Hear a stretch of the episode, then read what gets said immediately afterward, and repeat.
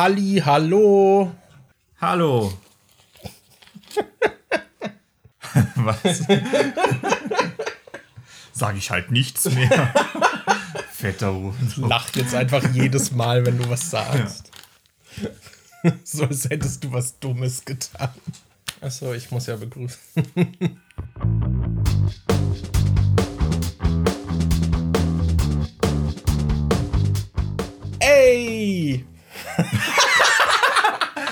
Das war ein Outtake.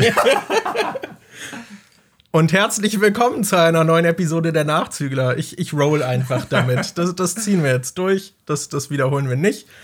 An meiner Seite sitzt wie jede, jedes Mal bei einer neuen Aufnahme Demon aka Daniel oder andersrum. Und ich bin Markus aka MJ. Und ich hoffe, hoffe, wir haben heute richtig viel Spaß. Ja, bin mir ziemlich sicher. Es ist ein bisschen ungewohnt, denn ihr könnt es nicht sehen, äh, weil wir ja äh, faule Säcke sind, die nicht mehr mit Kamera aufnehmen. Aber Markus. Für regelmäßigere Folgen. hat gut das geklappt bisher, oder? Biggest Scam of the Nachzügler. äh, Markus hat sein Zimmer umgestellt. Deshalb, es ist jetzt das erste Mal, dass wir im umgeräumten Zimmer aufnehmen. Aber eigentlich ist es auch so, so halb umgeräumt. Es ist äh, eigentlich same, same, but different. Es ist so, wenn ihr die alten Folgen guckt, wo wir noch Video drin haben, äh, eigentlich hat Markus Schreibtisch nur die Wand gewechselt. Die Wand, die eigentlich hinter uns ist, wo das Sofa bisher immer war, da ja. steht jetzt der Schreibtisch und das Sofa steht jetzt da, wo bisher immer der Schreibtisch war.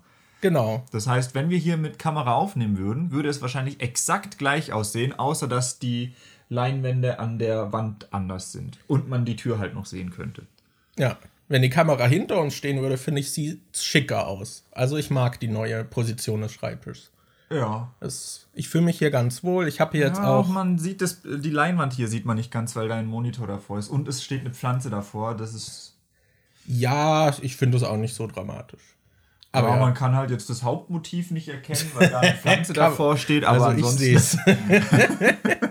ja, es ist auch noch nicht alles komplett umgeräumt. Ich habe auch aktuell zum Beispiel nur einen Bildschirm weil bei dem Setup ergibt es eher Sinn, den Zweitbildschirm auf die linke Seite zu machen. Und dafür ist mein Kabel zu kurz, um ihn anzuschließen. Deswegen muss ich noch gucken, was ich damit mache. Ja. Und ja, auch ein bisschen Problem ist so der Platz, weil davor waren die Objekte in meinem Zimmer also es ist kein großes Zimmer, ne? Ich habe hier 15 Quadratmeter und es war alles so, dass überall was steht mhm. und man halt kaum Lücken hat. Und dadurch habe ich jetzt für ein paar Sachen noch keinen neuen Platz gefunden. Aber ich mag das ganz gern. Ich habe jetzt neben dem Schreibtisch mein so ein Vierer Kallax-Regal und das habe ich jetzt halt längs stehen und dadurch ist die Schreibtischfläche so ein bisschen größer, was ganz cool ist. Ja, das mag ich ganz gern. Aber. Geil. Welp. Ja, Deswegen, damit war ich auch ein Wochenende lang ziemlich beschäftigt, weil ich hier halt einen Teppich reingelegt habe ins Zimmer. Und dann habe ich das ganze halbe Zimmer irgendwie ausgeräumt. Und das hat ewig gedauert. Aber ja. Jetzt es hat nicht so lange gedauert wie. Markus muss euch jetzt noch erzählen, was er sich Neues auf den Balkon gestellt hat. ich habe mir, wir haben halt immer wieder so Getränkekästen und ich lager die immer auf dem Balkon, weil ich halt im Zimmer keinen Platz dafür habe und sonst, wo soll man die so hinpacken? So kann jetzt auch nicht jeder seine Getränkekästen so in die Küche packen oder so. Ja. Deswegen habe ich die auf dem Balkon und ich habe mir halt so ein Kastenhalterungsregal äh, geholt, was damit die halt schicker aussehen und dann nicht so gestapelt auf dem Balkon rumstehen. Die liegen da jetzt quasi so drin, dass man so halb schräg, dass man ja, dass man die Flaschen so rausziehen kann und halt direkt nehmen kann. Sieht eigentlich ganz schick aus. Und das ist halt so ein Gestängeregal. Und das habe ich letztens halt nach der Arbeit, wo ich schon richtig durch war, dann dachte ich so, ja, okay, baue ich das noch zusammen. und ja, ich kann nicht sehr gut mit Werkzeug umgehen und habe mich ist da gar nicht e echt dämlich angestellt. Also es hat ewig gedauert. Ich fand es sehr amüsant, muss ich sagen. Das war richtig witzig, ihm dabei zuzugucken und sich die ganze Zeit zu denken, Alter, was, wie ist der Typ, wie hat der es geschafft, so lange am Leben zu bleiben? ich fand es aber auch voll nervig, also wie man teilweise die Sachen befestigen musste. Weil man die dann ja nicht einfach nur festschrauben konnte, sondern dann musste man an der Rückseite noch mit dem Schraubenschlüssel die Mutter auf der bestimmten Höhe halten und währenddessen dann von vorne schrauben. Leute, mal im Ernst, es ist doch völlig normal, dass man, wenn man eine Schraube und eine Mutter hat, dass man zwei Schraubenschlüssel braucht und man mit einem die Schraube festhält und mit dem anderen die Mutter dreht. Markus, für den war das irgendwie ein völlig neues Konzept. Na, ich fand es halt voll schwer, das zu greifen. Weil sobald es hinten irgendwie leicht verrutscht von der Höhe, muss man halt alles neu greifen und die neu dran drücken. Ja, normalerweise gehst du damit, äh, machst du den Schraubenschlüssel so an die Schraube ran und drückst es mit dem Finger halt ran, dass es nicht, weil er rutscht ab, wenn es sich so in der Richtung noch irgendwie verzieht. Deshalb guck ich, äh, schaue ich halt immer, dass ich einen Schraubenschlüssel ran habe, es randrück, damit es irgendwie nicht, äh, der Schraubenschlüssel ja. nicht runter kann und dann drehe ich auf der anderen Seite einfach. Dann kann es halt auch eigentlich nirgends hin. Ja, doch. ich meine, irgendwann hat es ja auch geklappt, aber ich finde es trotzdem umständlich zum Greifen, vor allem wenn man noch so ein Gestänge hat, wo die Sachen auch noch so aufeinander liegen und immer wegrutschen können und so. Und wenn man dann auch noch die Schrauben und die Muttern ranmacht und vergisst, das Gestänge dazwischen ja. reinzumachen. Das habe ich zweimal sogar gemacht. Er hat zweimal angefangen, eine Schraube mit Mutter einfach festzudrehen, ohne dass er die Stange dazwischen reingemacht hat, die er überhaupt erst festschrauben will. Ich war an dem Abend aber auch richtig durch. Ich weiß auch, als wir angefangen hatten, wir hatten Essen bestellt und es kam dann halt relativ früh, als ich gerade angefangen habe mit dem Schrauben. Und dann dachte ich, ja, okay, das mache ich jetzt noch davor. Und dann dachte ich beim Essen die ganze, äh, beim Schrauben die ganze Zeit nur so, boah, ich habe gar keinen Bock darauf, ich will jetzt essen. Und dadurch war ich, glaube ich, einfach noch unkonzentriert und dann habe ich irgendwann auch zwischendurch gegessen. Ja, das war cool. War schön. Ich, ich, Aber es steht jetzt. ich bin eigentlich dafür, dass Markus mal solche Do-it-yourself-Livestreams macht oder so, wo er sich einfach irgendwie ein Projekt vornimmt und dann macht er einen Livestream, wie er das umsetzt. Ich muss halt auch sagen, was, was mich bei gerade so Werkzeugkram und so immer super nervt, ist, ich kann halt nicht knien. Das schränkt mich halt übelst ein. Das ist super nervig. Ich muss dann halt immer auf dem Boden sitzen oder stehen und mich runterbeugen. Und wenn man mit Werkzeug hantiert, muss man halt in, weiß nicht, bestimmt 50% der Fälle am besten sich hinknien für die Position. Mhm. Und das ist halt super scheiße. Ich weiß auch nicht, warum ich nicht knien kann. Ich konnte schon als Kind nicht knien. Ich weiß nicht, ob die irgendwie scheiße geformt sind, aber das tut mir einfach übelst weh. Ich bin damals als Kind sogar, ich war glaube ich so mit elf, war ich im Aikido und ich bin aus Nicht dem Aikido.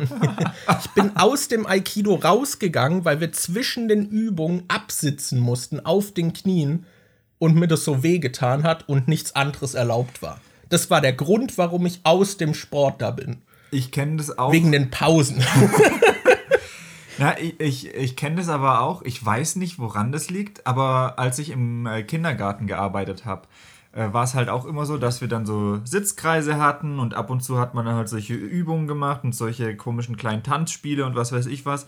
Und da hat man sich dann halt auch immer so auf den Boden gekniet und das tut mir einfach immer ultra weh. Also ich finde es. Äh, es ist dann nach einer Weile immer so, dass es fühlt sich an, als würden irgendwelche Adern einfach zugequetscht werden und als würde ich gerade eine wichtige Blutversorgung irgendwie abkapseln oder so.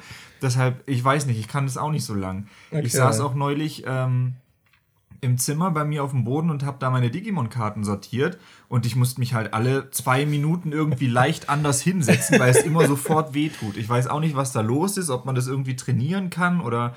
Ja. Ja. Ich, ich habe mich auch. Also bei mir war es halt auch schon so früh so. Ich weiß es nicht. Es ist komisch. Könnt ihr knien, Leute? Ja. Oder habt, äh, gibt es Leute unter euch, die auch Probleme haben zu knien? Ich glaube, die meisten können knien. So. Mir fällt dazu gerade übrigens noch eine Geschichte ein, wie die so in die gleiche Richtung geht, wie das mit dem, äh, dass ich immer dachte, es heißt Strebergarten und nicht ja. Schrebergarten.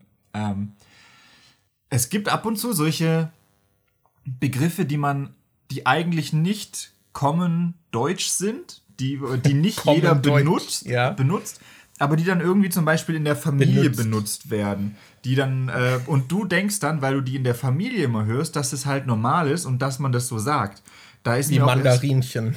Erst, ja, wie Mandarinchen oder sowas. Dass man dann Danke, denkt, Oma, dafür. Das heißt halt wirklich so. Und mir ist da, mir fällt jetzt gerade erst auf, was man als Elternteil für eine Macht hat. Du kannst deinem Kind irgendwie die ganze Zeit Wörter falsch beibringen und dann kommt er irgendwie in der Schule oder so, wird er dann halt komisch angeguckt, weil er irgendwas nicht richtig aussprechen kann oder so.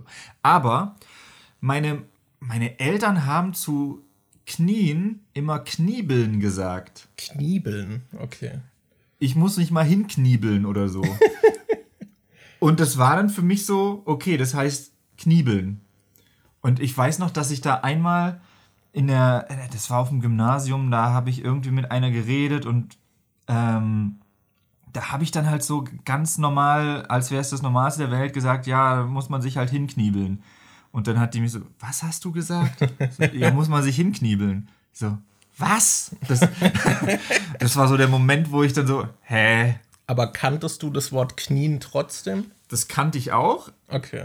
Aber ich dachte, das wären halt so Synonyme. Ja. Das kann man so beides sagen. Aber Ja, ich meine, gerade auch bei uns unten gibt es dann ja auch noch die ganzen schwäbischen Wörter und so. ja. Das, da gibt es dann ja auch viele, sag ich mal, Synonyme. Mhm. Ich weiß noch, wie der eine damals in der Grundschule, der Klassenkamerad mir nicht geglaubt hat, dass es eben nicht gelaufen heißt. Ja. So. Aber ja, Mandarinchen kenne ich aus meiner Familie. Ich weiß, wir haben auch früher immer zu, Be äh, zu Penis Binzi gesagt, was auch so ein lustiges Wort ist. De Binzi. Ja, nee, das habe ich nicht gesagt. Ja, du hast dich stattdessen halt hingekniebelt. nee, mir wurde halt äh, passend zur Größe immer schon das Wort Gemächt beigebracht. Deshalb habe ich immer nur Ja. von Gemächt geredet, wenn ich von meinem Penis gesprochen Du hast als Kind von Gemächt gesprochen. Ja. Okay. Ja. Von Riesenschlong. Ja. Das. Ja, ich muss noch aufs Klo mit meinem Riesenschlong. Das ist so ein Lass Wort, was du unseren Kind Kindern. Riesenschlong. Riesenschlong.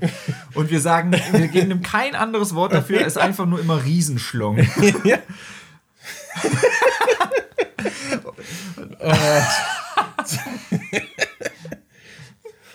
Herr Doktor, ich habe eine Warze an meinem Riesenschlong. Oh mein Gott. Gut. Daniel, wie war deine Woche?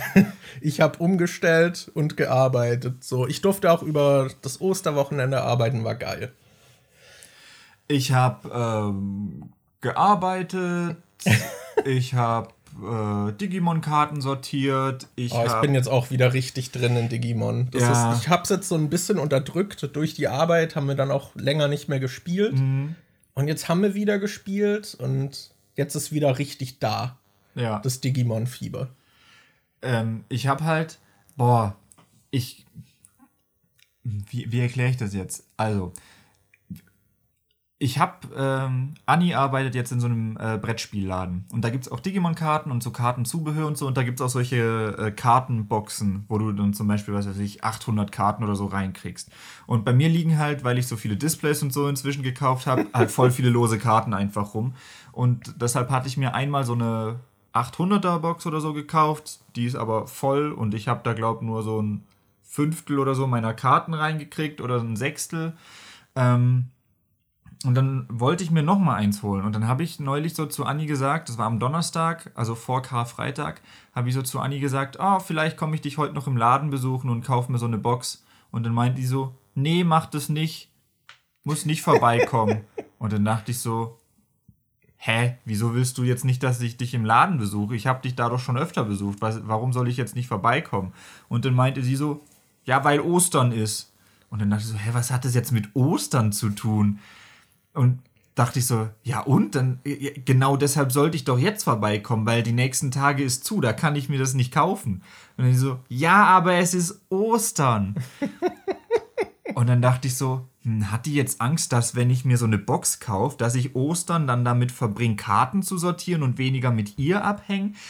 Alles Mögliche ist in meinem Kopf irgendwie dann in dem Moment äh, so durch meine Gedanken gegangen, äh, bis sie dann irgendwann nachdem ich zum sechsten Mal nachgefragt habe, so, aber ich kann doch da hingehen und mir eine Box kaufen. Bis sie dann meinte so, nein, es ist Ostern, ich kauf dir so eine Box. und das ist irgendwie so ein Ding bei äh, Anni und mir, dass ich immer vorher schon rauskriege, was sie mir für ein Geschenk macht. Das ist äh, vor Ja, allem, wenn du sie hier unter Druck setzt. vor allem, es ist nicht mal irgendwie Absicht. Es ist voll oft so, dass ich einfach zufällig genau das eine Ding anspreche oder mir sag oder sag, ich will das jetzt kaufen und sie dann meint, nee, das habe ich dir schon gekauft oder so. Wie das eine Mal, als sie ein neues Handy gekriegt hat und dann ähm, habe ich so überlegt, weil ich auch wieder ein neues hätte, habe ich sie so gefragt, was sie denn mit dem alten Handy macht, weil ich auch noch eins brauche. Und sie hatte, sie hatte sich zu dem Zeitpunkt schon überlegt, dass sie mir ihr altes Handy gibt. Aber in dem Moment, wo ich nachgefragt habe, wollte sie nicht ihr, wollte sie das Geheimnis nicht verraten und hat so gesagt, ja, das verkaufe ich. Und dann dachte ich so, okay, ich brauche ein neues Handy und du verkaufst dein altes. und dann hat sie sich später so schlecht gefühlt, dass sie mir gesagt hat, dass sie mir das eigentlich schenken wollte. Ich weiß nicht, ich habe es irgendwie immer drauf, so vorher schon äh, zufällig diese Geschenke anzusprechen. Ja. ja.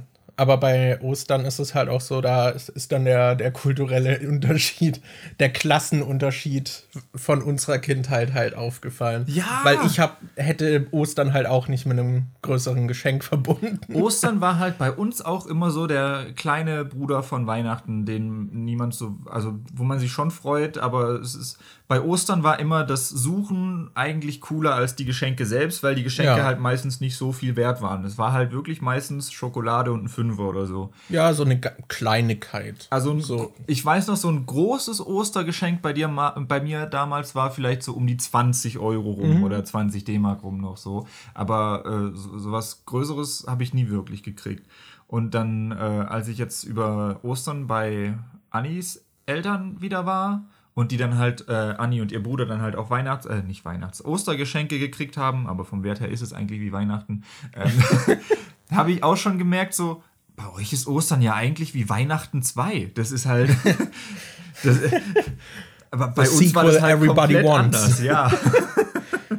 ja, also ich kannte auch bei mir Freunde, bei denen das halt größer zelebriert wurde, aber bei uns eben nicht. Deswegen hätte ich das jetzt auch nicht so mit Geschenken verbunden. Ja, ich habe mich deshalb jetzt auch so voll schlecht gefühlt, weil sie dann halt mir irgendwie diese Kartenbox gekauft hat und noch zwei Booster dafür. Und, und ich hatte halt nicht wirklich was, weil ich davon aus, ja, ist Ostern. Da gibt man halt vielleicht so Schokolade oder sowas. ja. ja, vor allem hätte ich jetzt auch eher gedacht, Kindern schenkt man da noch was. Ja. Das hätte ich halt noch zusätzlich gedacht. Mhm. So, und dann. naja, egal.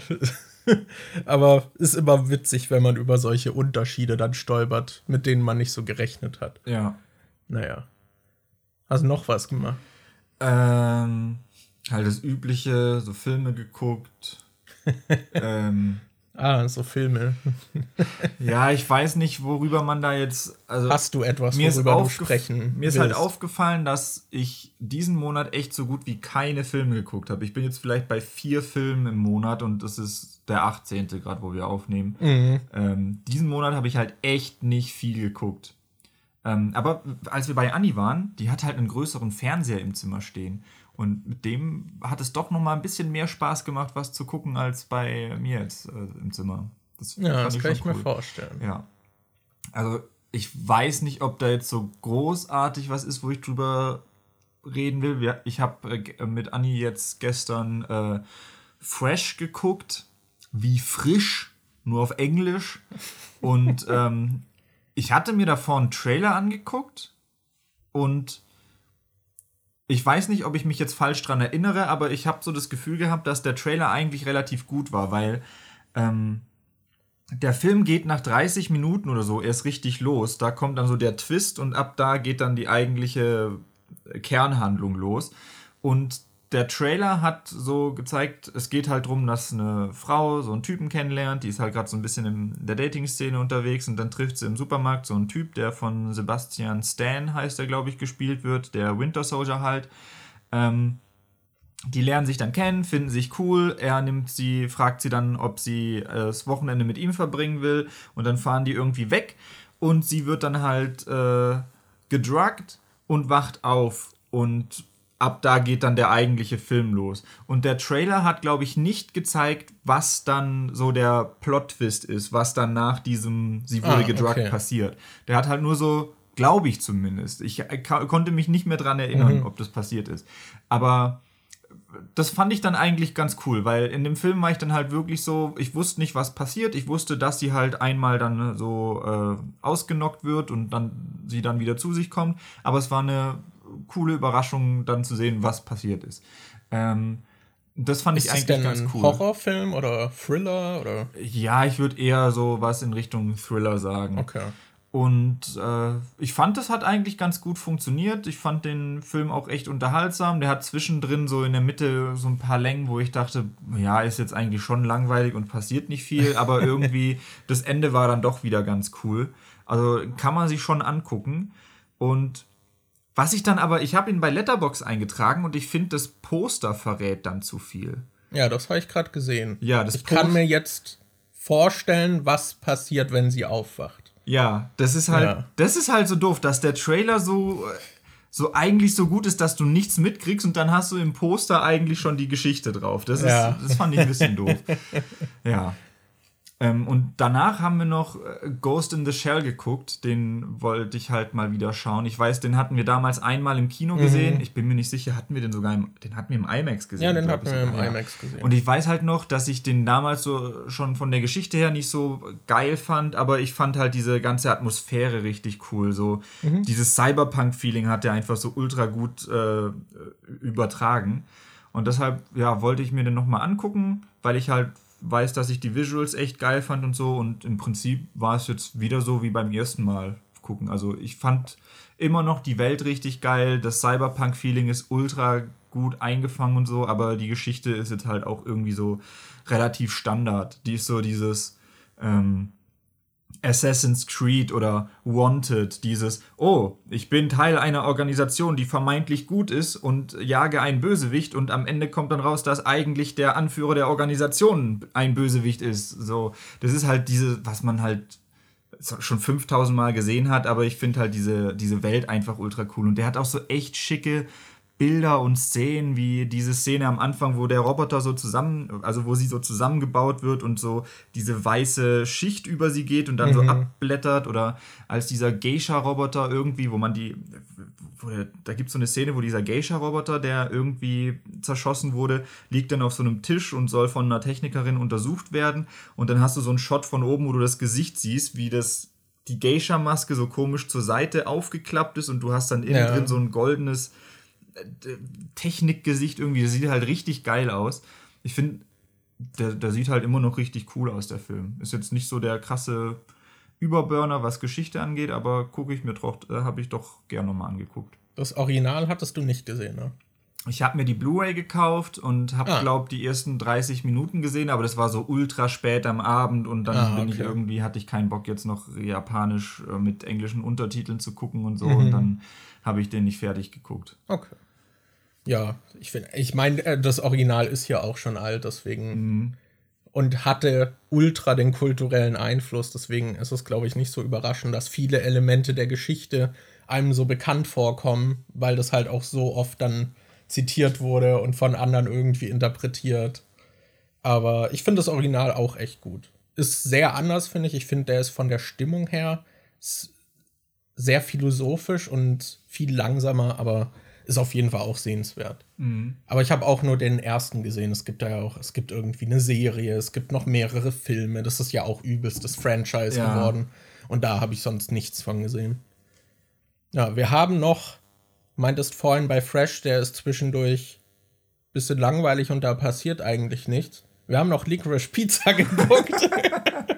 und Leute, die das gesehen haben, könnten wir damit jetzt schon verärgert haben mit der Überleitung. Aber ich meine, irgendwie hat uns der nicht so bekommen. Das Ding war halt, ich habe Licorice Pizza war so ein Film, bei dem ich vorher sehr viel über Letterbox mitgekriegt habe, dass Leute den ultra gut fanden. Und auch so viele Leute, denen ich irgendwie auf, die ich auf YouTube abonniert habe, die über Filme reden, hatten dann, ich habe die Videos nicht geguckt, aber halt die Titel und Thumbnails gesehen, dass Licorice Pizza halt ultra der gute, geile Film wäre und so. Und irgendwie habe ich mir dann ein bisschen was anderes drunter vorgestellt. Der Film spielt in den 70ern, glaube ich. Und eigentlich ist er sowas wie eine Clipshow aus dem Leben zweier Leute, wo man jetzt nicht so den krassen roten Faden hat, wo man einfach so verschiedene Abschnitte aus dem Leben von denen sieht. So Ja. verschiedene Jobs, die die dann mal machen, so verschiedene andere Sachen, so Phasen, die die durchgehen. Ist halt schon so ein Coming-of-Age-Film. So, es geht so ein bisschen um das Aufwachsen und Erwachsenwerden. Ja, aber es gibt halt keinen klaren Handlungsstrang so wirklich. Das ist eher so ein Vibe-Film. So, Ja, du ja. guckst ihn halt an und hast dann halt so, ja, 70er-Vibes. Ja, ich glaube, der Regisseur hat eben auch viel aus seiner Kindheit, aus den 70ern, so in Los Angeles da so verbaut. So. Ja. Und mich haben diese Vibes halt jetzt auch nicht so bekommen. Ich fand die Figuren auch sehr unsympathisch irgendwie und Mhm. man hat nicht so richtig mitgefiebert, fand ich, bei vielen Sachen. So, Ja. das war einfach, es passiert. Ich finde, der hatte immer wieder Momente, die ich ganz cool fand. Und Ja. dann halt auch wieder Szenen, die einfach so ewig lang waren und da ist halt sehr wenig passiert. Der hat sich so ähnlich angefühlt wie. Also ich hatte da zumindest ein ähnliches Phänomen wie bei American Graffiti. Den hatte ich mir neulich auch mal auf Blu-ray gekauft, weil der irgendwie billig bei Saturn zu haben war oder so. Das ist so, ich weiß nicht, ob es der erste Film von George Lucas ist, aber es ist zumindest einer der ersten, den er noch vor Star Wars gemacht hat. Und da habe ich halt auch schon oft gehört, oh, das ist so ein richtiger Kultklassiker, das äh, muss man auch mal gesehen haben, soll auch voll gut sein. Und ähm, ich hatte da nur mal so ein Interview-Schnipsel gesehen, wo George Lucas meinte, dass er Studios halt so scheiße fand, so Ho äh, Hollywood-Studios, weil er zum Beispiel American Graffiti an äh, über ein Studio vertreiben wollte und die wollten da irgendwie fünf Minuten oder sonst irgendwas wegcutten und er meinte so, ja, aber das ändert halt nichts an der Grundstruktur des Films. So, ob du jetzt die fünf Minuten wegcuttest oder nichts, macht den Film nicht grundlegend anders oder so. Und dass ihn das halt aufgeregt hat und der deshalb, glaube ich, versuchen wollte, Star Wars eigenständig zu machen oder so. Aber es aus dem Interview äh, ging halt schon hervor, dass das Studio wohl nicht so begeistert von der Art des Films war, was American Graffiti war. Und als ich den dann geguckt habe und auch so die Erwartungshaltung hatte, oh, ich habe gehört, der soll halt richtig geil sein, irgendwie war der halt auch nur so ein so ein Coming-of-Age-Film, der nur einen groben Handlungsstrang hat, wo es auch eher darum geht, dass du halt verschiedenen Leuten zuguckst, was die eine Nacht lang so machen. Das war, weiß nicht, das hat auch so, so seine Momente gehabt, aber am Ende hatte ich so das gleiche Gefühl halt auch bei Licorice Pizza, so, okay, ich habe jetzt halt ein paar Leuten dabei zugeguckt, was die da so machen, aber ja, mir halt auch nicht. Ja, ich, ich glaube, diese Filme können halt schnell scheitern, wenn man, wenn irgendwas fehlt, wo man dann so connecten kann, wo man so sich an die Leute irgendwie bindet oder ihnen Ja. zuschauen möchte. Und das hat mir ein bisschen bei dem Film gefehlt, weil eben ich so, ich war stellenweise gut unterhalten, aber so insgesamt hat mir irgendwas gefehlt, wodurch ich dann mitgefiebert habe, was diese Personen durchmachen. Und ich finde, das haben andere Coming-of-Age-Filme besser für mich hinbekommen. Was an einem Film halt auch immer cool ist, ist, wenn er es schafft, dich irgendwie zum Nachdenken anzuregen und du dann, also, wenn der Film nicht, sobald du, die Credits sind, vorbei ist und der dann auch aus deinem Kopf wieder raus ist, sondern wenn du auch ein bisschen länger drüber nachdenkst. Und das hat der Film tatsächlich mit einem Aspekt bei mir geschafft, und zwar mit dem Aspekt Wasserbetten. Denn in dem Film ging es darum, dass gerade die Wasserbetten so groß wurden und Ja. der Typ dann halt so ein Business aufmacht, um Wasserbetten zu verkaufen. Und dann habe ich mich gefragt, sind Wasserbetten immer noch so ein Ding? Sind die. Ich weiß, dass ich einmal auf einem Wasserbett lag, weil meine Tante, die hatte früher so ein Wasserbett. Und dann waren wir mal bei ihr zu Hause, als die gerade irgendwie das Wasserbett aufgepumpt oder abgepumpt oder irgendwie sowas haben. Und dann lag ich halt einmal kurz auf dem äh, Wasserbett drauf. Ich habe aber noch nie auf einem geschlafen und ich habe seither auch nie mehr irgendwo eins gesehen. Ich kenne niemanden, der ein Wasserbett hat. Ich wüsste spontan nicht mal, wo man die noch kaufen kann. Kannst du die ganz normal in sowas wie dänisches Bettenlager oder sowas kaufen? Haben die Wasserbetten? Ist das überhaupt noch so ein Ding? Ich weiß es nicht. Habt ihr Wasserbetten? Kennt ihr jemanden mit einem Wasserbett? Schreibt's uns. Ich lag halt auch nur mal in einem drin. Ich, ich weiß noch, ich, also ich- ich weiß nicht, ob diese Familie das auch noch heute hat oder ob die mittlerweile was anderes haben. Aber es gab mal einen Wasserbetten-Hype, hatte ich das Gefühl. Ja, auf Und- jeden Fall. Ich habe halt das Gefühl, mittlerweile ist der nicht mehr da, aber ich weiß nicht warum. So, ob, ob die gar nicht so gut sind oder was der Grund ist oder. Ja, weil ich habe halt gehört, dass die halt auch so ultra gut für den Rücken oder so sein Ja. sollen. Und dann dachte, denke ich mir, aber wenn die doch wirklich so ultra gut für den Rücken sind, dann sollten die doch heute auch noch mehr vertreten sein, oder? Ja, ich muss aber auch ehrlich sagen, Daniel, ich gehe nicht so oft zum Beispiel ins dänische Bettenlager oder in andere Bettenstores. Mhm. Deswegen kann es auch sein, dass ich ein sehr falsches Bild von dem habe, was da sehr aktuell ist. Ich wüsste halt auch spontan nicht, wie, ob das, wie das preislich aussieht, weil oftmals ist es doch so, dass Matratzen richtig fucking teuer sind. Früher waren die halt so teuer, weil du dann diese Federmatratzen hattest, wo noch diese Metallfedern oder sowas drin sind, was dann halt irgendwie aufwendig verarbeitet ist. Dann hast du noch diese, äh, jetzt diese Schaumstoffmatratzen, die dann aber verschiedene Schaumarten drin haben mhm. und die sind dann auch noch irgendwie gezackt oder abgerundet oder so. Und dann hast du verschiedene Zonen, wo du dann, also aufwendiges Zeug, was halt ultra viel kostet dann. Aber ein Wasserbett ist ja im Prinzip so ein Stück Plastik. Das ist ja wie eine Luftmatratze, in die du Wasser reinmachst. Deshalb müsste das doch auch eigentlich relativ billig sein. Ich weiß es nicht. Es ist halt auch so extra irgendwie. Ja. Ich kann mir vorstellen, dass man da auch nicht einfach normales Wasser reinmacht, sondern da noch irgendein chemisches Gemisch drin ist oder so. Oder es zumindest mit reingemischt wird. Und, und ich frage mich, I don't know, vielleicht muss man das auch immer mal wieder warten oder so. Und ich weiß halt auch nicht, wie das dann ist, ob man dann, ob es zum Beispiel Leute gibt, die sich ein Wasserbett gönnen, aber dann kriegen sie irgendwann Kinder und dann denken sie so, ah nee, da könnte irgendwie, keine Ahnung, vielleicht schlitzt mein Kind das Wasserbett auf oder so. Oder das ist beim Wasserbett habe ich halt auch direkt irgendwie diese Albtraumvorstellung, was, wenn das platzt. Ja.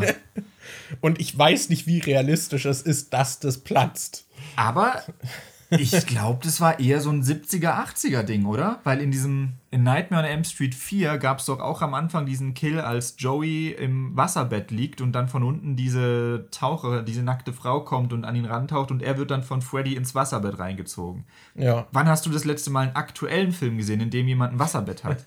ich habe keine Ahnung. Ach Mann. Gut, ich glaube, wir haben jetzt länger über Wasserbetten als über Licorice Pizza gesprochen. Was sagt uns das über den Film? Weil, worüber ich halt noch nachgedacht habe bei dem Film war halt, man hat ja sie, die halt 28 ist und die ganze Zeit mit dieser Gruppe an 15-, 16-Jährigen abhängt. Das Ding ist, das habe ich anfangs gar nicht gerafft. Ich habe anfangs gar nicht gerafft, dass die bei dem Highschool-Ding ist, weil sie mit dem Fotografen zusammenarbeitet. So. Ich habe gedacht, die wäre da bei der äh, wäre auch eine Mitschülerin und ich dachte, die die kennen sich halt und ich habe nicht realisiert, dass die so viel älter ist als die. Ich dachte, die wäre vielleicht zwei Jahre älter als die anderen.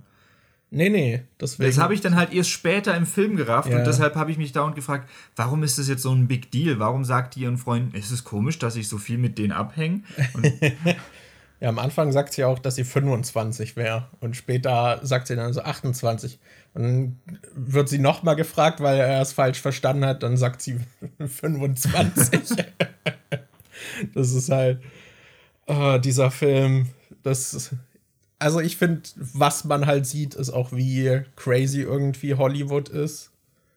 Also zu der Zeit wohl auch war, dass du halt viel da diese Persönlichkeiten hast, die völlig durchgeknallt sind, aber damit durchkommen. Barbara Streisand. No, Streisand. Streisand. No, Barbara Streisand. ja, das, es gibt auch ein paar echt coole Szenen, aber ich glaube, auch heute ist die Filmbranche immer noch sehr durchgeknallt. Aber ich glaube, allgemein ist es keine schöne Branche. Auch wenn man da versucht reinzukommen. Ich glaube, das ist keine schöne Branche. Ähnlich wie, Probably. wie so eine, wie die Modelbranche. Das stelle ich mhm. mir auch hart vor. Wenn du halt die ganze Zeit nur auf dein Äußeres reduziert wirst, weil das ja literally das ist, woran die Leute da auch interessiert sind. Aber ja, egal. Licorice Pizza. Ähm, ja, Hast leider nicht was? so unser Ding. Ich habe noch äh, zwei Serien. Eine würde ich ganz schnell abfrühstücken, nämlich Disenchantment. Da kam jetzt vor einer Weile Staffel 4 raus. Und ich weiß nicht, hast du da mal reingeguckt gehabt? Das war ja auch hier von Matt Groening.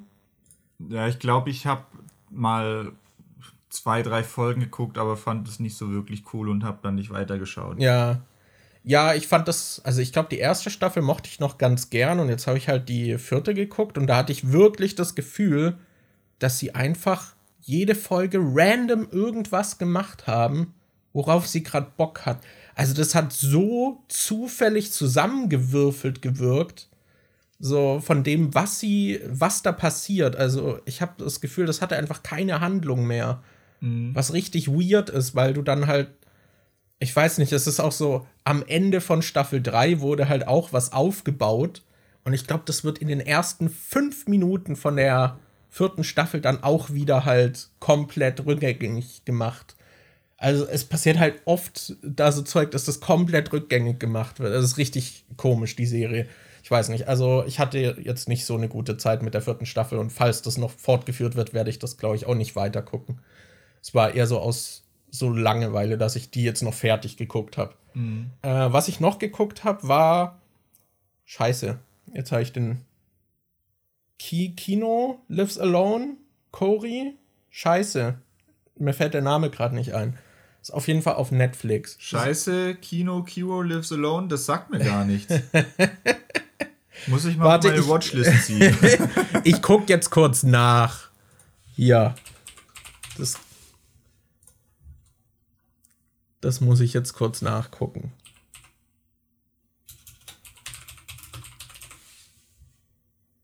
Kotaro. So, war beides falsch. Richtig gut. oh, der Wahnsinn. Kotaro Lives Alone heißt die Serie.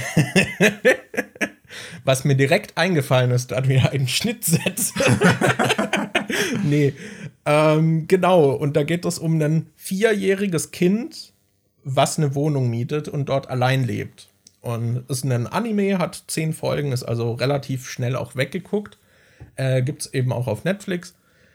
Und das ist, ich fand die richtig gut, die Serie, weil man hat einerseits so diese Momente, natürlich sind die Nachbarn dann ein bisschen irritiert, dass da halt ein vierjähriges Kind allein wohnt.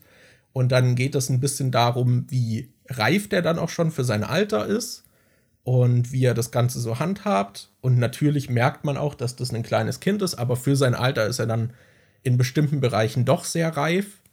Und du hast dann auch immer wieder eben diese süßen Sachen, wie er halt mit so einer kindlichen Naivität dann an Dinge rangeht. Und gleichzeitig hast du dann aber auch sehr viele herzliche Momente, wie er teilweise den erwachsenen Personen dann Dinge beibringt auch. Äh, und halt sehr sensibel ist und viele Dinge auch schnell durchschaut. Es gibt zum Beispiel so einen Moment, irgendwann ist er später im Kindergarten und äh, es geht irgendwie darum, dass er nie lächelt und dann meinte er, will er aber bei so einer Vorführung irgendwie die strahlende Sonne spielen, die halt die ganze Zeit lächelt. Und dann meinte er, ja, ich kann aber gut Fake lächeln. Und dann Fake lächelt er halt und alle sind halt so komplett begeistert, so wie toll er lächeln kann. Und dann sagt er halt so in so einem Nebensatz zur Erzieherin so, ja, sie fake lächeln ja auch die ganze Zeit. Das ist bestimmt anstrengend, wenn sie so müde sind. Und äh, also er durchschaut halt sehr schnell dann auch die Leute und entlarvt die dann halt mit, mit dieser kindlichen Ehrlichkeit, die sich, glaube ich, viele Erwachsene einfach schon abgewöhnt haben und nicht mhm. mehr gewohnt sind. Und diese Momente hat man, die halt super süß sind und du hast auch so dieses, diese Thematik von, was ist eigentlich Familie, da es ja auch einen guten Grund gibt, warum er da allein wohnt. Und dann sind im Prinzip die Nachbarn so ein bisschen die Ersatzfamilie und gucken auch so nach ihm. Und das wird halt so thematisiert. Und dann auch immer dieses so, ja, aber ich bin ja nicht äh, der richtige Vater oder so. Und eigentlich äh, hat die Person ja auch nicht so die Verantwortung, sich um den zu kümmern. So, das hat man. Und man hat halt auch viel Trauriges, weil halt immer wieder das Trauma und die Vergangenheit von dem Kind dann auch in den Serien verarbeitet wird. Aber die Vergangenheit des Vierjährigen ja, was halt auch mit den Eltern passiert ist und so und was er dann zum Beispiel für, sag ich mal, ungesunde Sachen sich antrainiert hat dadurch. So, es gibt zum Beispiel eine Folge, da lernt der Nachbar durch Zufall, dass, ähm, also er sieht irgendwie im Fernsehen so ein Dude im Interview, dass er früher als Kind allein war und kein Essen hatte und dann Taschentücher gegessen hat. Und dann geht er halt mit dem Kotaro einkaufen und der kennt sich halt super gut aus, was die besten Taschentücher sind, die irgendwie auch äh, süß sind und gute Inhaltsstoffe haben und so. und dann gibt es halt so diesen Moment, wo er sagt so, du, du musst jetzt keine Taschentücher mehr essen, so. Und also solche Sachen mhm. gibt es halt immer wieder, wo dann halt auch so, sag ich mal, traumatische Erlebnisse aus äh, der Vergangenheit so aufgearbeitet werden. Es gibt zum Beispiel auch einen Moment, da macht er dann so eine Ausstellung an Erinnerungsstücken für die Nachbarn. Mhm. Und da sind Handschuhe dabei. Und er sagt halt, ja, das sind die Handschuhe meiner Mutter. Und eine, die dabei ist, wusste, hatte halt aus ihrer Kindheit das Trauma, dass ihre Mutter sie nicht anfassen wollte, weil sie so eine Abneigung gegen das Kind hat und hat sie dann, sobald sie die berührt hat, Handschuhe getragen und ist dann halt so komplett broken und will halt, dass er diese Handschuhe wegwirft, weil das ja voll traumatisierend für ein Kind ist, wenn deine Mutter dich nicht berühren kann, ja. weil sie dich so abstoßend findet. Und solche Sachen gibt es halt immer wieder. Aber ich finde, die Serie trifft da irgendwie, also trifft da eine gute Balance und macht das alles trotzdem sehr herzlich. Also dicke Empfehlung dafür. Cool. Ja, aber ist halt trotzdem traurig. Ich hatte öfter mal feuchte Augen. Hattest du dann äh, nahrhafte Taschentücher bei dir? Alle weggegessen, ey. richtig weggesnackt. Alle weggesnackt und dann konntest du dir nicht mehr die Tränen wegwischen. äh. Das sind so du bist so einer Fresssucht verfallen und danach dann traurig geworden darüber, oh dass du so viel Taschentücher gefressen hast und konntest dir dann die Tränen nicht wegwischen. Ich sehe es gerade vor meinem inneren Auge. Ja, so war das dann, ja. Mhm. ja. Cool. Ja. Sollen wir über unser heutiges Thema sprechen, was wir uns ausgesucht haben? Ja, Alles können klar. wir gerne machen. Wir haben uns das Thema ausgesucht. Thema 8. Markus, fang an. Was hast du Thema zu Thema 8 zu sagen? nee, wir haben uns ausgesucht, was sind eure Erfahrungen mit dem Thema Zeichnen bzw. Malen? Habt ihr es mal ausprobiert? Wenn ja, was? Von Itzel. Genau, und ich dachte mir, wir können das ja auch so ein bisschen weiterfassen und noch so was wie Photoshop reinnehmen und vielleicht auch noch ein bisschen Fotografie. Genau. Aber jo. ja, Daniel, was sind deine Erfahrungen? Meine Erfahrung, ich lese gerade so ein Buch, so eine, es ist, ich weiß nicht, ob es wirklich so ein, ob man es als Ratgeber bezeichnen kann oder so, aber es ging da zum Beispiel auch in einem Kapitel jetzt neulich darüber, ähm, dass äh, viele Leute, wenn sie ihre Träume nennen oder was, äh, so, zum Beispiel sagen, ja, ich würde echt gern ich würde gern Schauspielern können oder ich würde echt gern ein guter Fotograf sein oder ich würde halt gern richtig gut zeichnen können oder so. Aber dass äh, es halt nicht jeder dahin schafft, nur weil er das gerne würde. Und er hat dann halt sich selbst als Beispiel genommen und meinte, dass er halt ultra gern äh, so ein richtiger Musiker wäre, der auf einer Bühne steht und Musik macht und so. Er hat dann aber, als er das gemacht hat, an dem Traum hängt ja immer noch so ein Rattenschwanz, weil du musst ja erstmal was machen, dass du da hinkommst. Und der hat dann halt angefangen und hat dann auch äh, äh, Proben gemacht, musste dann immer gucken, dass er irgendwelche Gigs organisiert und äh, dass da halt so viel dranhängt, damit du überhaupt erst zu diesem Ziel kommst. Ja. Und er meinte dann, dass er dann nach einer Weile festgestellt hat, dass er er hat es dann mit so einem Berg verglichen, dass äh, das auf der Bühne stehen und Musik machen so wäre, als würdest du auf dem Berg stehen und die Aussicht genießen. Und äh, er meinte, dass er die Aussicht richtig geil findet und er die gerne hätte, dass er aber einfach kein Freund von Klettern sei. Und ich glaube, so ähnlich ist es bei mir auch mit dem Zeichnen. Ich fände es so geil, zeichnen zu können. Ich finde es immer richtig beeindruckend, wenn Leute einfach so was scribbeln und das sieht dann halt richtig gut aus. Das fände ich auch total geil. Aber ich habe einfach absolut keinen Bock auf den Struggle, den man erstmal durchleben muss, bis man da hinkommt. Du musst ja wirklich eigentlich jeden Tag üben, du musst ja so ja. viel Zeit da reinstecken, damit du irgendwann mal an dieser Bergspitze ankommst. Und ich glaube, das wäre es mir nicht wert. Also ich, ich fände es richtig cool, das zu können, aber ich, äh, nee, die Arbeit würde ich da, glaube ich, nicht reinstecken. Ja.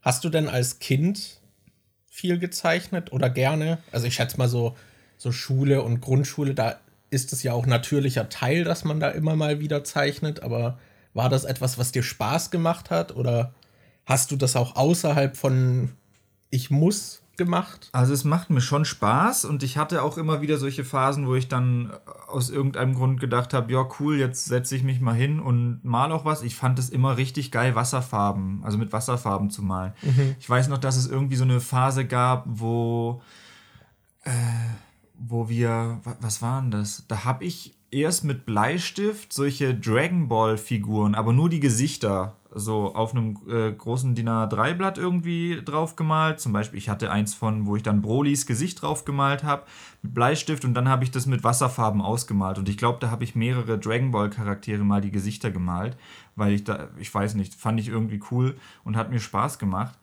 Und ansonsten, ich weiß, dass ich vor ein, zwei Jahren oder so hatte ich mir mal so ein Sketchbook gekauft und habe mir gedacht, oh cool, jetzt machst du jeden Tag einfach mal eine kleine Zeichnung, egal was mhm. es ist, irgendwas übst du, damit es dann zur Routine wird. Das habe ich dann eine Woche gemacht und dann habe ich aufgehört. Aber ja. es macht mir schon eigentlich immer sehr viel Spaß und es macht mir auch, also auch das Üben macht mir eigentlich schon Spaß, aber es ist immer eher so ein Ding, es frisst halt so viel Zeit und ich, also weiß nicht, aktuell würde ich halt die Zeit lieber in YouTube reinstecken oder, oder sowas, weil, weiß nicht, wenn wir jetzt in einer perfekten Welt leben würden, in der ich nicht mich die ganze Zeit drum kümmern müsste, dass ich irgendwie genug Essen auf dem Tisch habe und ich genug Geld auf dem Konto habe, um Miete zu bezahlen und so, dann würde ich wahrscheinlich schon einfach sagen, ja, fuck it, jetzt kann ich einfach jeden Tag mal irgendwie malen oder so. Ich kann mir auch voll gut, also es gibt ja immer diese Schauspieler und so, die dann, wenn sie, die dann einfach nebenher noch anfangen zu malen oder so. Jim Carrey malt ja auch äh, total gerne und es gibt ja auch irgendwie andere, die das dann machen. Ich denke mir, wenn ich halt auch so viel Geld hätte und ich mir keine Sorgen um sowas machen würde, dann würde ich mir wahrscheinlich auch einfach äh, Leinwände holen und anfangen drauf zu malen, weil schadet ja nicht und macht Spaß. Aber aktuell stecke ich die Zeit halt lieber in was anderes. Ja, ja, bei mir war es so, dass ich als Kind eigentlich ziemlich viel gezeichnet habe. Also ich habe immer auch in der Schule habe ich halt, ich kann nicht anders als dann nebenbei noch irgendwie rumzukritzeln. Und als Kind habe ich halt auch super viel gezeichnet und hatte auch damals so, weiß nicht, so mit 8, 9 den Wunsch, Comiczeichner zu werden und so. Fand es halt immer voll cool. So, ich habe halt auch einen einen Vater, der äh, freischaffender Künstler ist, der hat halt auch gemalt. Meine Mutter hat immer gezeichnet. So, ich habe das auch dort gesehen und fand es natürlich auch cool, was die dann auf so ein Bild, auf so ein Blatt Papier zaubern können oder auf eine Leinwand. Und war da, dadurch dann natürlich auch motiviert. Und irgendwann kam dann der Punkt, wo ich das Gefühl hatte, okay, um jetzt weiterzukommen, müsste ich halt sehr viel Arbeit investieren. Mhm. Ähm, und hatte auch das Gefühl, ich werde nicht mehr wirklich, also ich habe keinen Fortschritt mehr gespürt, dass ich besser wurde. Es war, glaube ich, so mit, weiß nicht, so 13 vielleicht, wo ich wirklich das Gefühl habe, ja, ich kritzel halt irgendwie mein Zeug und das macht auch Spaß, aber ich habe nicht mehr das Gefühl, dass ich mich verbessere. Und jetzt müsste ich wahrscheinlich sehr viel konzentrierte Arbeit in bestimmte Basics stecken, damit ich auch aktiv besser werde. Und irgendwie ist es dadurch dann halt sehr viel weniger geworden. Ich glaube, das war dann halt auch die Zeit, wo ich einfach viel mehr dann auch Videospiele gespielt habe und so. Und das ist, glaube ich, auch immer dieses, wenn halt Hobbys von anderen Hobbys so ein bisschen verdrängt werden und dann lässt man das halt so ein bisschen zurück. Das ist auch mit dem Lesen so, da haben wir, glaube ich, auch mal drüber gesprochen, dass, dass wir halt mittlerweile viel weniger lesen. Ähm, und so war das halt bei mir auch mit dem Zeichnen. Und ich habe aber trotzdem halt immer wieder mal diesen Nerv, so der wird immer gekisst, gekitzelt, so ich hätte schon Bock. Ja. Aber gleichzeitig halt auch dieses, es ist halt viel Arbeit. Also da müsste ich viel Zeit investieren. Aber ich glaube trotzdem, dass ich gerne auch in Zukunft so ein bisschen hobbymäßig das vielleicht wieder als Hobby so aufnehmen könnte. Mhm. So irgendwie, ich hätte auch voll Bock, mal auf Leinwand zu zeichnen. Selbst wenn es nicht gut aussieht, so, ich stelle mir das einfach super entspannend vor. Ja. So einfach mal wieder auch physisch dann äh, zu malen einfach. Ich habe auch hier so ein Tablet, was ich halt leider kaum benutze. Weil ähm, dein Kabel zu kurz ist, ansonsten würdest ja, du es ja. öfter benutzen. Na, anfangs habe ich es auch, da habe ich dann so täglich so ein bisschen was gemacht und so äh, und geübt. Und da bin ich dann auch wieder an den Punkt gekommen, dass ich halt kein fertiges Bild jemals hatte, weil ich nur Basics geübt habe und nicht das Gefühl hatte, dass sie schon für ein Bild reichen. Mhm. Und ja, den Moment hatte ich da halt auch wieder, was dann halt so ein bisschen frustrierend ist. Und durch Social Media sieht man natürlich, scrollt man im Sekundentakt an fantastischen Bildern vorbei, wo Ja. ich denke, wow, ist da viel Arbeit reingeflossen und ich habe es mit zwei Sekunden angeguckt und weitergescrollt. So. Gerade wenn es so irgendwo mit untergemischt wird in der Timeline, ich weiß nicht. Ich habe das Gefühl, so die, die Wertschätzung für Bilder ist dadurch auch irgendwie sehr runtergegangen, weil man sieht einfach überall diese krassen, geilen Bilder. Ja. Aber ja, trotzdem finde ich es auch schön und ich finde es auch immer sehr beeindruckend, wenn zum Beispiel irgendwas Neues zu Pokémon angekündigt wird und eine Stunde später ist Twitter schon mit Fanarts zu den neuen Pokémon und den Trainern voll und das sieht alles echt geil aus. So, ich, also ja, oder auch mich spricht es sehr an, dieses, dass man eine Idee im Kopf dann so visualisieren kann. Vor allem, ja, das ist ja nicht nur so, wenn es ein riesiges Thema wie Pokémon ist, auch wenn die Rocket Beans ein neues Pen and Paper starten oder so und da die Charaktere vorstellen, hast du eine halbe Stunde später auf Twitter schon die ersten Bilder Ja, von denen mit den Charakteren oder so und teilweise sogar schon koloriert und so, wo ich mir denke, boah, krass, Ja, wie schnell das einfach geht. Ich finde es auch immer cool, äh, diesen Fortschritt zu sehen. Ich finde es immer, ich folge halt vielen Künstlerinnen und Künstlern auf Instagram und die machen dann ab und zu diese Posts wie, oh, guck mal, das Bild habe ich heute vor fünf Jahren gemalt und jetzt habe ich das gleiche Bild nochmal in mit dem aktuellen Skillset irgendwie gezeichnet und was man da für einen krassen Unterschied sieht. Wir haben auch so eine bei ähm, auf dem Discord, Aurora heißt die, glaube ich, die immer wieder diese, ähm, die, die postet sehr oft Zeichnungen von diesen Mass Effect-Charakteren von Ja. äh, Ash, glaube ich. Hieß kann sein. Sie hat, glaube ich, auch viel zu League of Legends gemacht. Mhm, ja. Und, und das ist halt auch krass. Da gehe ich auch manchmal so das Instagram-Profil durch und gucke so, was die früher so gemacht hat und was die einfach, wie krass besser das schon Ja, geworden ja, ist. Das ist. Das ist immer cool. Also eigentlich ist es schon auch motivierend, das dann zu sehen, wenn man sich denkt, ja, guck mal, aber wenn du dran bleibst, das kann halt so krass, äh, wie man sich da verbessern kann. Aber ja, ich würde die Zeit aktuell nicht da reinstecken. Ja, ich glaube, bei Zeichnung ist es oft so, dass es dieses All-or-Nothing-Hobby, Ja. weil einfach so viel handwerkliches Geschick da auch erforderlich ist.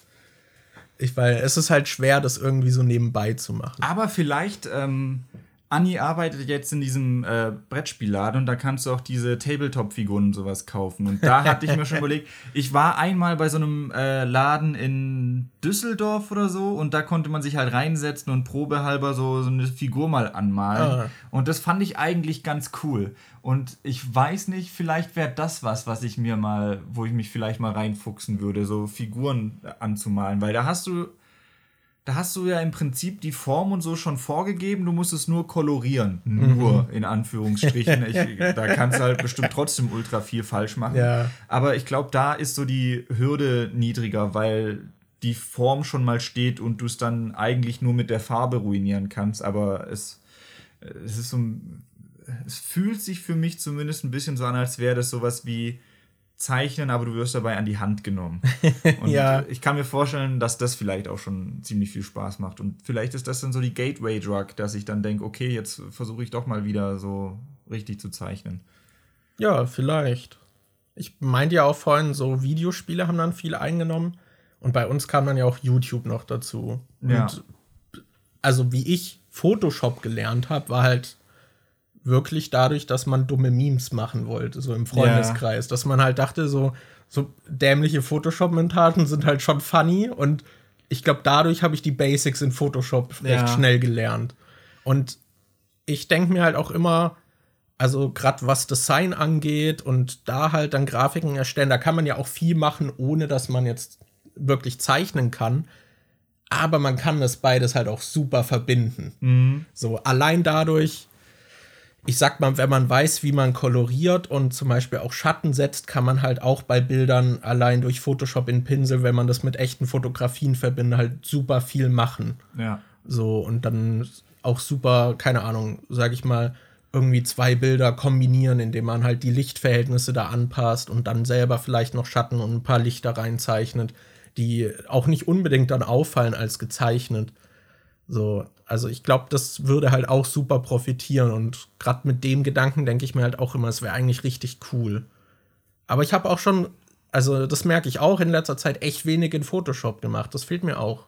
Also mir fehlt so dieser kreative Output in letzter Zeit. Ja. Da habe ich echt mal wieder Bock drauf. Was ich halt, das mit der Lernkurve finde ich zum Beispiel auch ganz cool, wenn ich mir so meine eigenen Sachen auf YouTube angucke, weil das ja auch eigentlich fast alles so durch Trial and Error und äh, YouTube-Tutorials und so selbst beigebracht ist.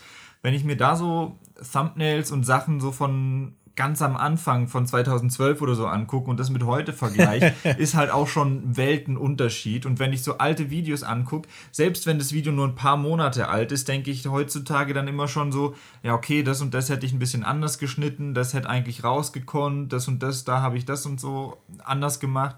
Ich finde, das ist so ein bisschen wie das, wo ich meinte, dass wenn man einen Instagram-Account durchscrollt und dann die einfach sieht, wie sich etwas mit der Zeit dann verbessert hat und man halt immer aus seinen Fehlern oder so lernt. Das habe ich bei mir so bei, bei YouTube und das finde ich auch eigentlich ganz cool, weil ich immer, wenn ich alte Sachen angucke, schon merke, oh, ja, ich habe doch einen ganz schönen Schritt nach vorne gemacht. Auch, also vor allem in so verschiedenen Aspekten, sowohl was irgendwie Thumbnails angeht, wo man dann bei Photoshop ein bisschen besser geworden ist, wo man ein bisschen besser drauf achtet, wie man vielleicht das Thumbnail anordnet, damit es irgendwie interessanter aussieht, dass es sich durch Kontraste irgendwie das Motiv hervorhebt oder so.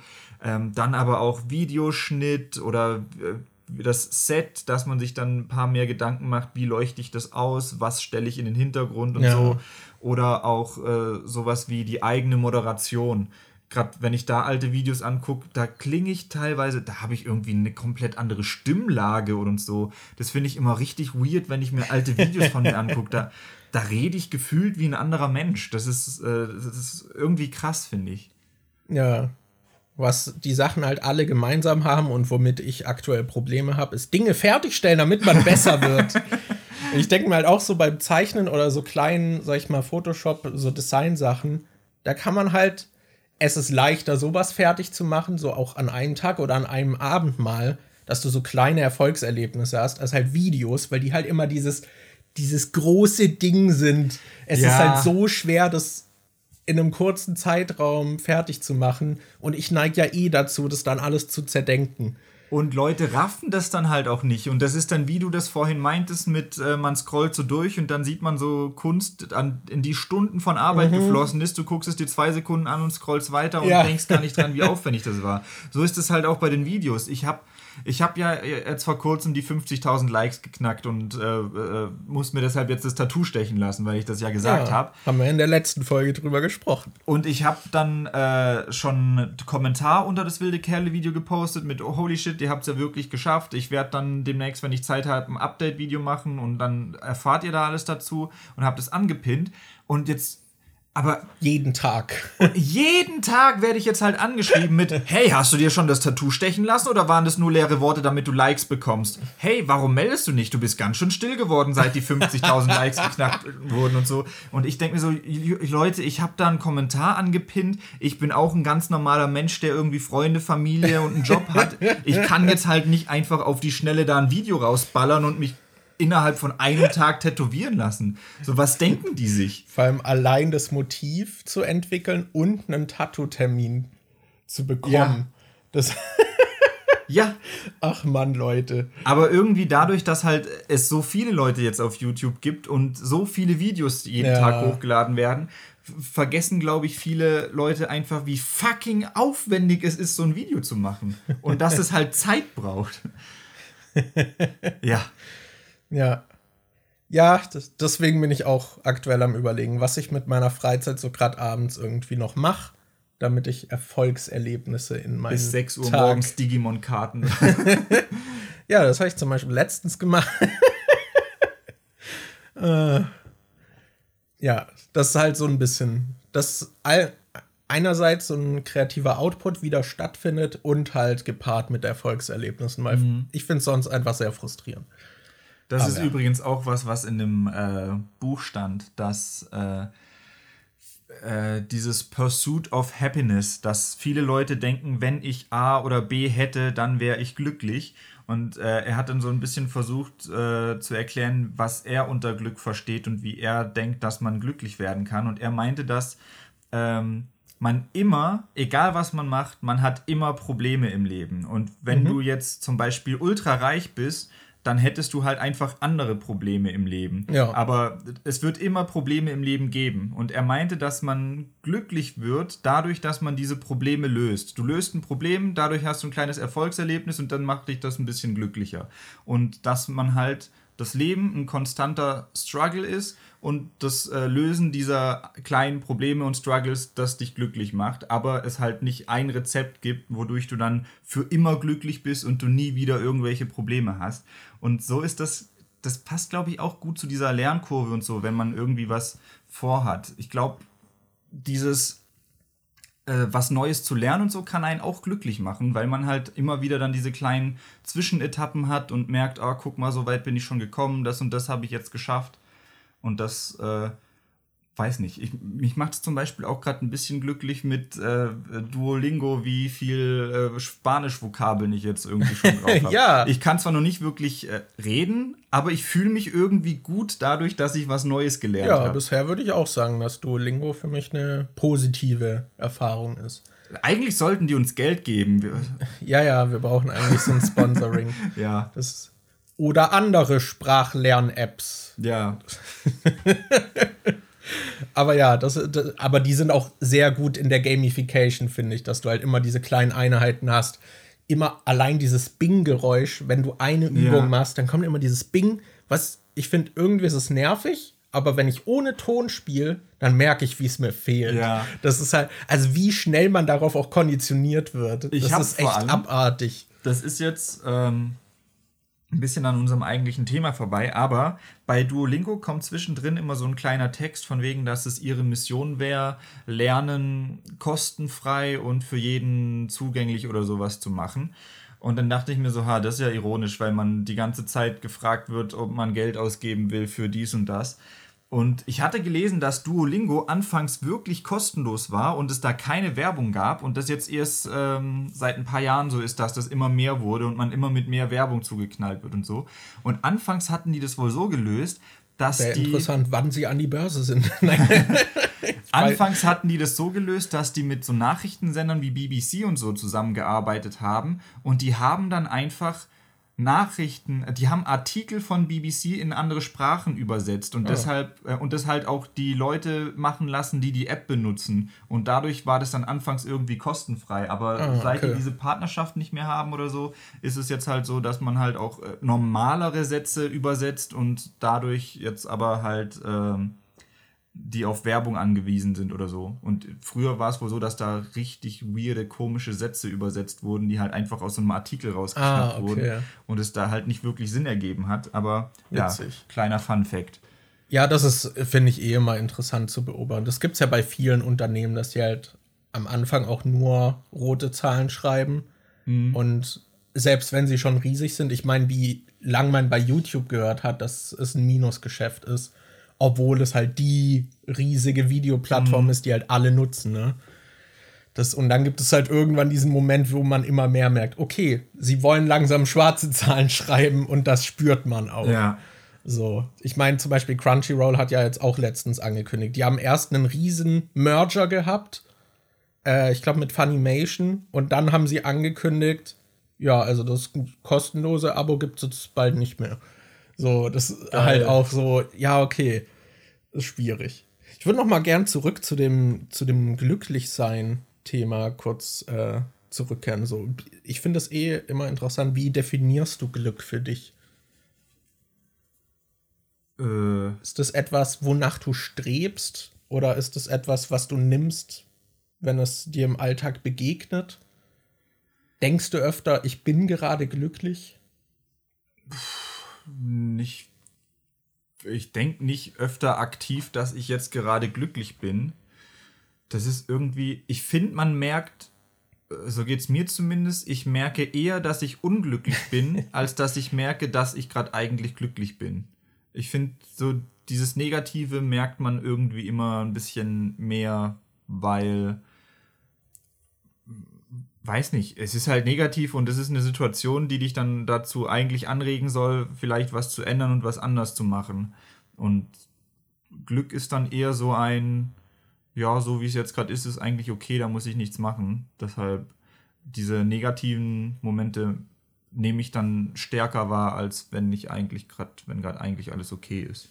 Ja, ich glaube, das ist auch normal. Was ich zum Beispiel, was ich fast nie habe, ist dieses, dieses, oh, die Welt ist so ungerecht. Warum muss das hier ausgerechnet mir passieren? Das habe ich nicht so oft. Außer wenn ich irgendwie zum Beispiel ultra Zahnschmerzen habe oder übelst die Kotzerei habe, ja. dann denke ich mir, warum muss das mir passieren? die Welt ist so gemein. warum ausgerechnet ich? dann habe ich diesen Gedanken immer mal wieder. Es ja. ist, ist, mir aber aufgefallen, fand ich voll interessant, dass ich das nur dann so extrem habe. So, es, es soll einfach aufhören.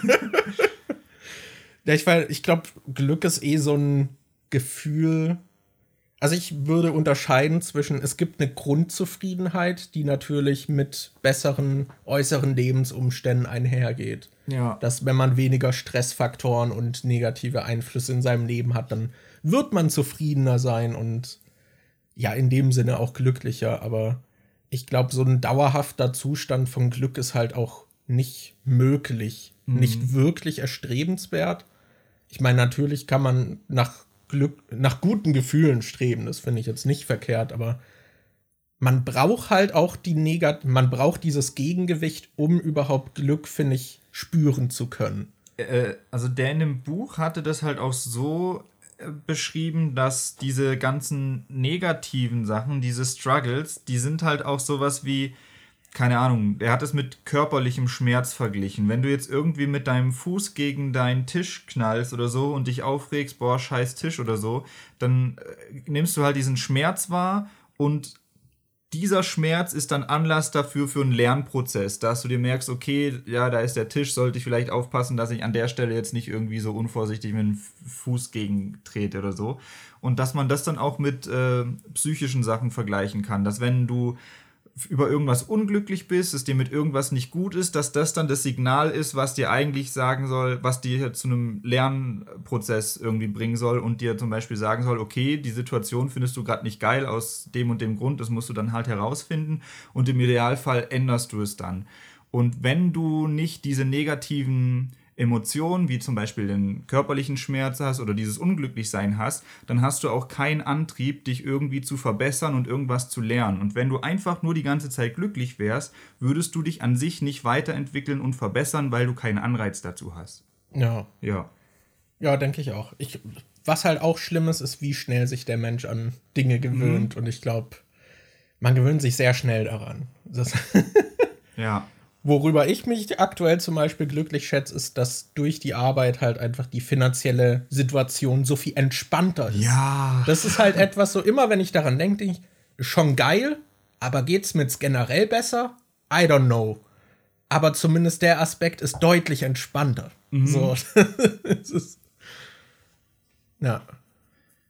Das ist, äh, aber das ist halt, wie gesagt, dieses du bist, man ist in dem Aspekt jetzt vielleicht äh, besser aufgestellt als vorher, aber das Problem ist jetzt nicht einfach weg, sondern es ist halt ja. jetzt irgendwie anders. Mir geht es jetzt zum Beispiel oft so, dass ich dann einfach, weil ich jetzt halt nicht mehr diesen krassen, diese krassen finanziellen Ängste habe wie die letzten Jahre, dass ich dann öfter einfach halt mal denke, ja, okay, das kaufe ich mir jetzt halt einfach, weil ich kann ja. ja. Und dann merke ich am Ende vom Monat so, oh. es war gar nicht so klug. Ich hätte vielleicht doch einfach nicht so viel einfach mal kaufen sollen. Das ist jetzt halt wieder so ein anderes Ding, was, so ein anderes Problem, was man hat, wo man. Ich dachte halt auch so, ey, wenn ich jetzt so viel Geld mehr pro Monat habe, da kann ich auch mal was sparen. Ja. so, don't look at my Konto. Und ich habe halt trotzdem das Gefühl, dass ich halt so große Anschaffungen gar nicht so viel gemacht habe. So die ich eigentlich, wo ich voll Bock drauf hätte, wo ich dachte, boah, wenn ich Geld habe, dann hole ich mir mal X und Y. Ja. Und die habe ich noch gar nicht. Aber ich habe halt trotzdem irgendwie nichts zusammengespart, so gefühlt. Mhm. Äh, ich habe trotzdem jetzt mehr als davor. Davor war das Konto jetzt ein Nullpunkt, jetzt ist es kein Nullpunkt mehr am Ende des Jetzt Monats. hast du einen schicken Teppich im Zimmer, Markus. Man ja. könnte sagen, trotz mehr Geld bist du auf dem Teppich geblieben. wow.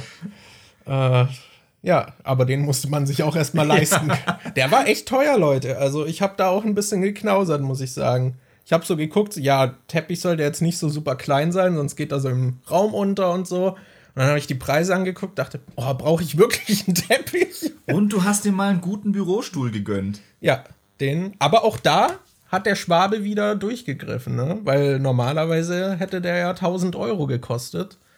Und ich dachte mir, nee, 1000 Euro für einen Stuhl. Erstmal wäre das auch sehr viel. Also da hätte ich dann auch nicht nur einen Monat für sparen müssen. Ja.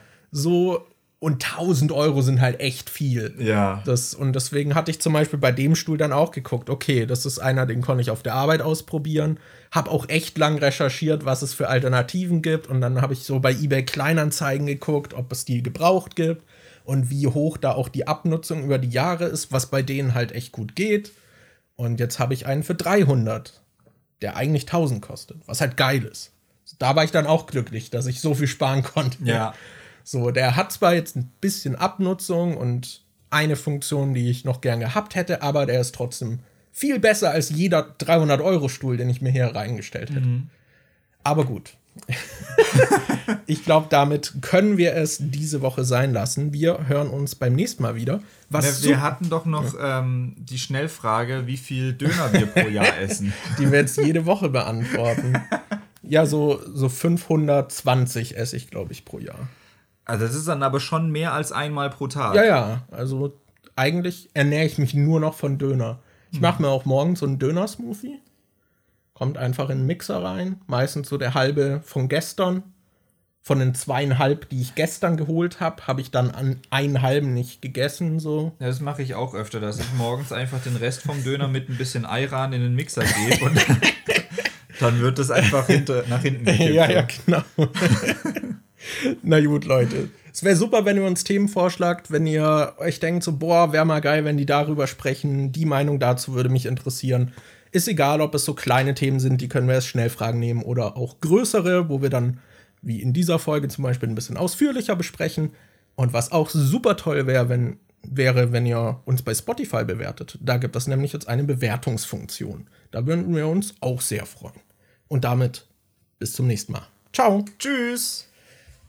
Jetzt erstmal ein Döner. Yes.